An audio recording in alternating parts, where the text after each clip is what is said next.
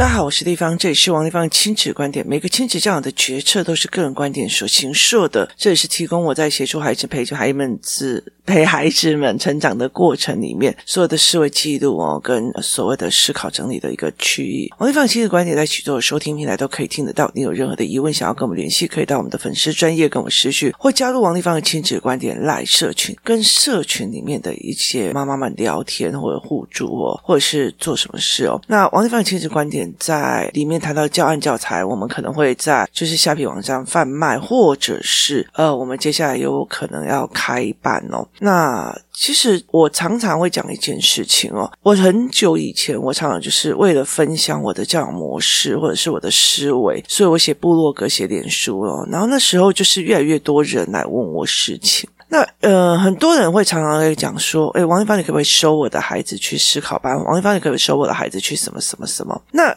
对很多小孩来讲，或者是很多妈妈来讲，他也不过去上个课。可是那个不是这样子在思维的哦，就是即使接一个小孩，他的所有的难关，他是一直累加的，一直累加的，一直增长的哦。那今天这一期，我们来并两个妈妈的问题点，一起合着来做这一件事情哦。有一个妈妈一直觉得说，我已经想尽办法让我的孩子不要一直有绝对的方式去评价别人。这个行为好，那个行为不好。这个行为好，他怎么可以这样？那个怎么可以这样哦？那工作室里面有个小孩，他也就是这个样子。他小时候会一直碎碎念别人说：“哦，那个谁谁谁怎么可以怎样？那个谁谁谁怎么的？”后来他其实慢慢的一直一直调整到非常非常的好哦。那另外一个孩子，他也有类似这样。那为什么我会想要去模糊化是非黑白？因为很多的时候是自然选择的因果，意思就是说呢，是自然选择的因果，例如说，你现在如果跑去跟别人讲说，哎，我跟你说，那个王丽芳的 podcast 很好哦，因为嗯，我每次都在那边听，然后听他的思维，然后我才会知道哦，原来小孩会这样哦，然后就说拜托好不好，亲子做一下，这也不过是怎样怎样怎样子。好，他讲我讲哦，我听他的照做也没有用啊，哦，好，那其实。他就是他的认知，或他接受新思维，或他要不要接受这件事情是我要修改的这件事情的心态，而造成他的选择，造成他的选择之后，他怎么去造成他自己孩子的影响，那是他自然选择的后果，他没有办法是说那个妈妈怎么可以这样，好。这件事情在于是事情的对错跟事情的选择，它是两种不同的思考方式哦。这件事情到底是选择还是思考的模式，完全是不一样的哦。所以其实我常会在跟很多的小孩在讲这件事情。可是有一个妈妈就是说，我的小孩我也教过，可是他一直都这样哦。那好，那我们再并另外一个妈妈的问题点，她跟我说，呃，他的小孩然后有很多很多的状况，例如说。他坚持要去买什么东西，他就一定要去哦，所以妈妈就写了很多的盘面，然后给他看，呃。盘面这种东西哦，我其实已经在思考说，如果未来我还有一些时间或一些状况的时候，我可以协助来做几个长期的父母班。意思就是说，每天在练盘面哦。那很大的一个原因在于是，呃，对，好像很多人说我已经跳票跳得很习惯了。好，没事。那呃，他就写了一个盘面给我看。那我后来跟他讲说，嗯，这个不是小孩的思维模式脉络，而是妈妈的思维脉络哦。这不是思考脉络的意思，意思就是。说呢，如果你要影响小孩的思维脉络，你必须去看到他思维脉络的点，而去思考他，就是站在他的思维脉络少了哪一些东西，而去做这个思维脉络的调整。好，而不是有些妈妈把自己的思维脉络讲出来，然后却告诉孩子说：“照我的想。”哦，那我后来我其实一直在看着他的呃这一篇，就是他画出来的思维脉络。好，所以我在看这个过程的里面，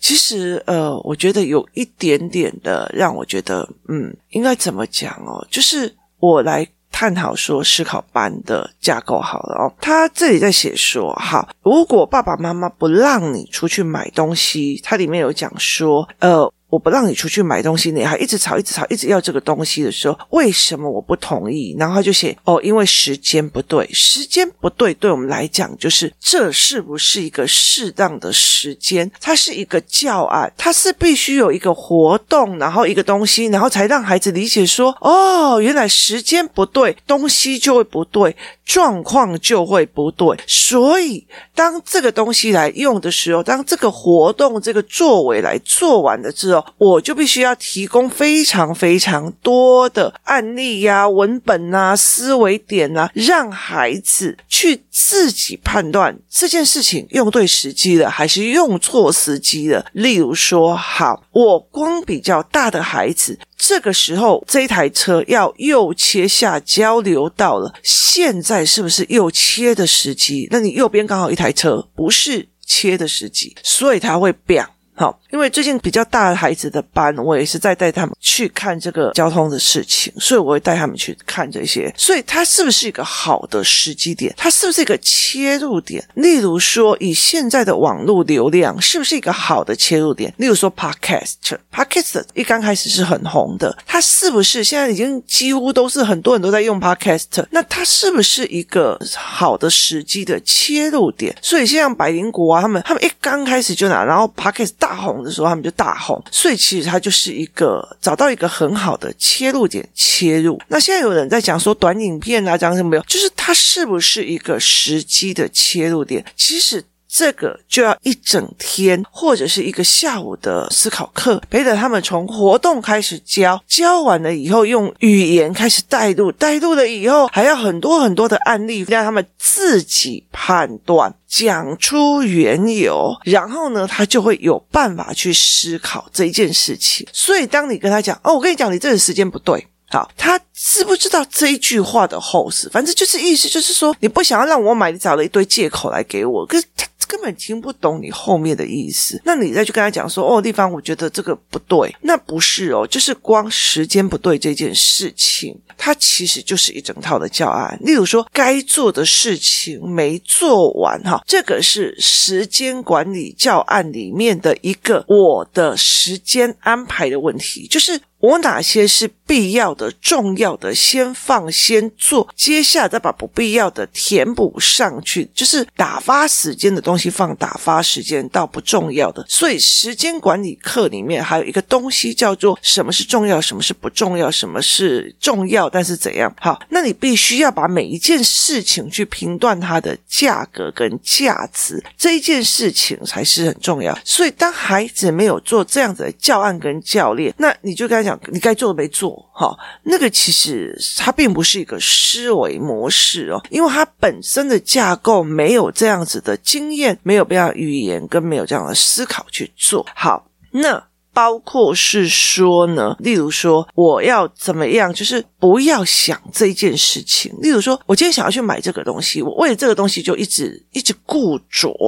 好，那他固着在这个地方。例如说，我的儿子最近就一直要跟我讲说，他要买怼人鸭。哦，那他要买怼人鸭，然后后来其实我买了，然后呃，一直还没有送过来。他就每天在那边怼人鸭，怼人鸭，我要听怼人鸭这样子哦。那。呃，我买的一个很大原因是因为早期怼人鸭，它其实就是一个网络剪接的方式，所以我想要让他来看，其实并不像网络那样子，它可以跟你应对自如。它很大的一个部分是它已经摄入了，它已经。叫你要怎么问呢，然后他去做戏剧效果。我要让他真实与戏剧效果做分隔。另外一件事情，我要让他去看什么叫做剪辑后，然后所以让他去思维这一块。那他最近就一直在剪，怼人家，怼人家，怼人家。好，那怎么去让他看？步骤跟要件，我儿子在很小的时候，他以为我要吃烤肉饭，我要吃烤肉饭，我要吃烤肉饭，他就觉得这个时候爸爸就应该瞬间变出烤肉饭，所以所有的事情他都没有时间的，凡事都要时间，所以我会带着他一样一样的用码表计时，走出去要时间，呃，用什么东西要时间，走到哪里要时间，弄回来要时间，所以我就要预估从这里到那里的时间点。好，这一件事情是要做做的，可是都没有做。哈，所以都没有做。你去跟他谈哦，你这个要做，你那个要做是没有用的，因为对他来讲，你只是用了一个我听不懂的借口在拒绝我而已，所以他会情绪更高涨。好，再跳回来前面那个妈妈的议题里面，他会讲，那那个人怎么在这个时间点做这件事情啊？哈，他会讲这件事情。哈，我就跟他讲说，小孩上工作室的课不够多，因为如果当你上工作室课够多的时候，孩子会讲，丽芳姨，那一个小孩不知道什么是时机，他不知道这个时间点并不适合做这一件事情，所以他才会产生这种无理取闹的事情，因为他不懂，所以他会这样做，而不是你怎么可以现在做这个行为。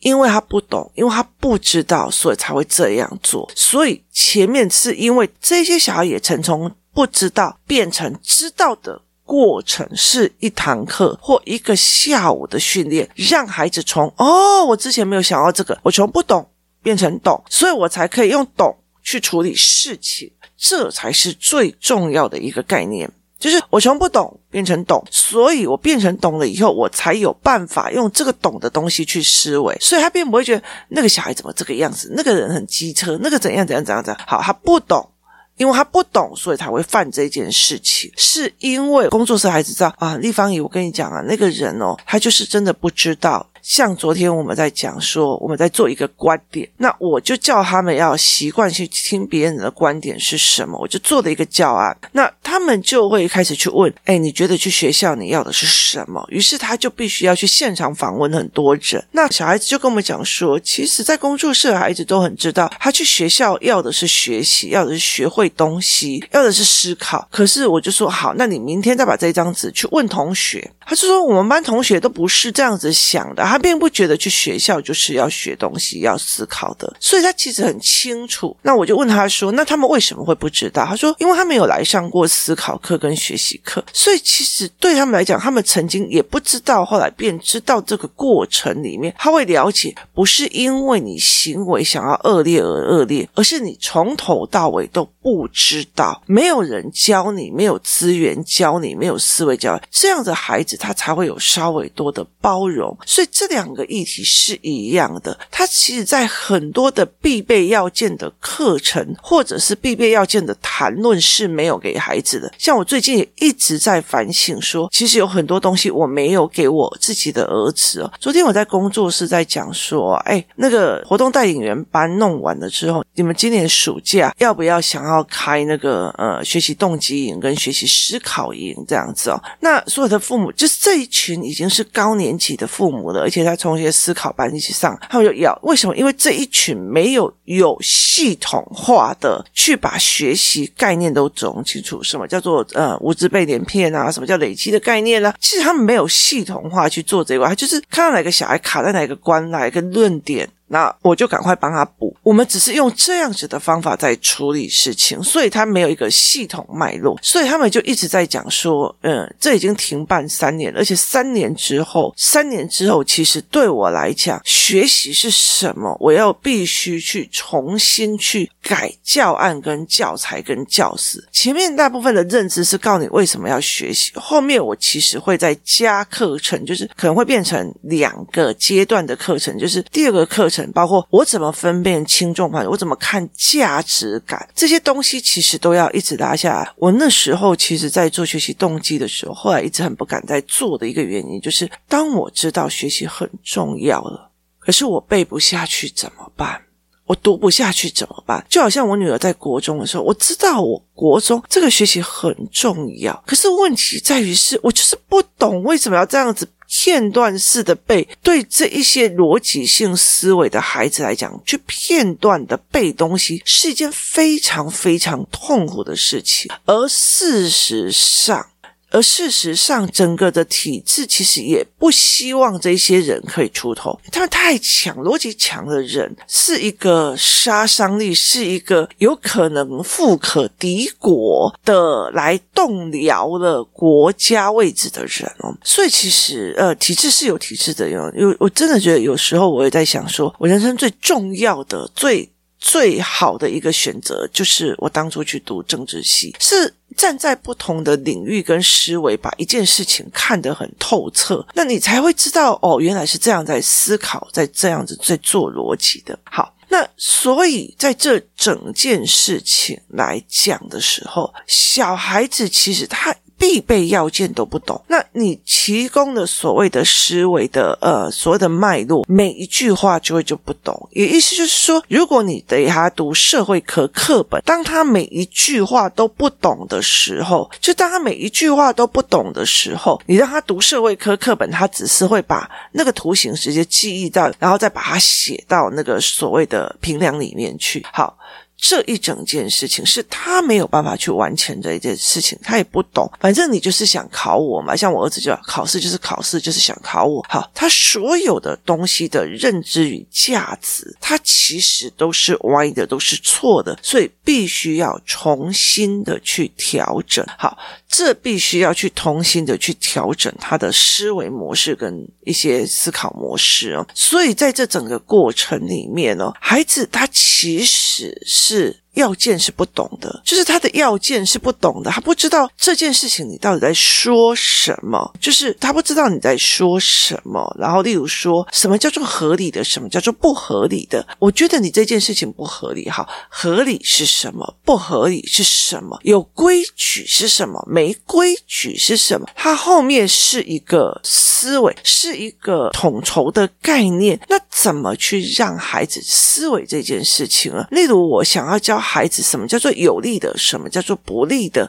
好，我必须要带活动，我要活动让他去分辨，分辨以后还要讨论，还要加语言系统，然后接下来要大量的给案例，让他从中去分配哪一个是有利的，哪一个是无利的。好，接下来又必须要打翻他前面有利跟不利的一个论点。例如说，我觉得这个东西对我有利的，例如说我妈妈叫我不要写作业这件事对我有利的，好，它是短期有利还是长？其有利，你又要重新打翻他的思维，再捋一次，习惯性去告诉自己说：“哎。”这件事情，我是不是还有思维上没有看到的东西？试图来挑战自己的这一个能力，那你才会自我修正。很多人都会讲，我要自我反省哦。很大也是不是告诉你我自己做错了，而是在于是我是不是有考虑不到的事情，我有没有考虑不对的事情？而在这整个过程里面去做这一块的思维模式，所以其实他必须是这样一直在翻转的。所以我后来就觉得，哦，原来我儿子少了这么多块哦，就是他。少了这么多块的要件，然后我必须要去一个一个去补，所以光有利的、不利的，是谁对有利？短时间有利，长期有利，对群体有利，对个人有利，这整件事情哦，我都自己都做到快要俩拱了。可是你只是跟人讲说，你不觉得你这件事情很不合理吗？那你试图在跟孩子讲道理的这个过程里，其实孩子已经从你的态度、从你的语汇、从你的要件里面去了解一件事，反正你就是不想要我做嘛。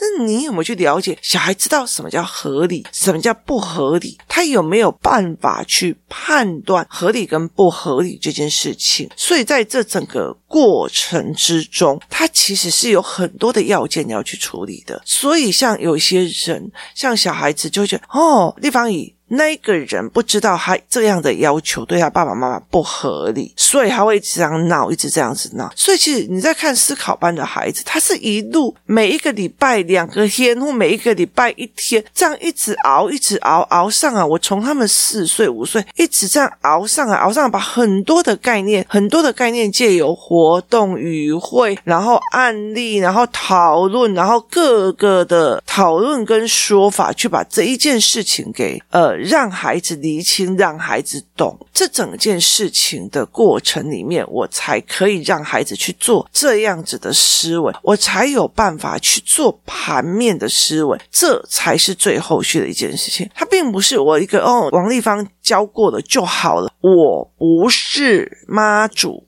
我会一直加持一下这个小孩就好了。我只是一个普通的人，我只是一个普通的妈妈。每一个孩子来，他例如说这一件事情他不懂，例如说呃小孩子，我经常常在想说，小孩子其实大部分跟父母的纠缠都是在于是我认为有利的，跟我妈妈认为有利的是相反的。我觉得喝可乐对我很好，然后我很想，我很爱，可是我的妈妈觉得可乐就是个坏东西。就是我们对同一件事情的价值是不一样的思维模组，所以我们才会有。争执，所以这个争执的过程里面，然后，所以我们才会有一种所谓的父女冲突，或者是说亲子冲突，它才会变成这一个东西。可是，当你要把这件事情合在一起去思维的时候，他也不再讲说哦，可是那我就呃依赖我儿子说他对他有利的，或者依赖我。事实上是一个可调动的系统，可调动的意思系统就是说。这个东西有利的、有害的，它会随着时间，它会随着东西，它很像市场流量，它是有调节的机制的。所以我会常常在调哦，这个小孩这件事情、那件事情，他要一样一样的调整。他并不是我王丽芳加持好，他就可以去。我可以找出问题点，但是它并不代表他瞬间加持就可以好。他该补的很多，例如说工作室思考班的这个孩子，他该补的很多的概念，其实后面有很多都不能补。所以当很多的嗯，工作室其他的小孩就觉得，哎，这件事情不对，那件事情怎么样的时候，其实呃，很大的一个部分是哦，立方爷他不懂那个啦，立方爷他不懂，所以像我呃，工作室里面有一些哥哥姐姐们，立方爷拜托好不好，去帮那些小的上一下那个什么什么什么课好吗？他们再这样下去不行啊，就是他会类似讲这些的话，就是他会讲这种立方爷去帮他们补那个什么课啦，丽芳爷去帮他们做那个什么什么课啦，他们再这样子不行了，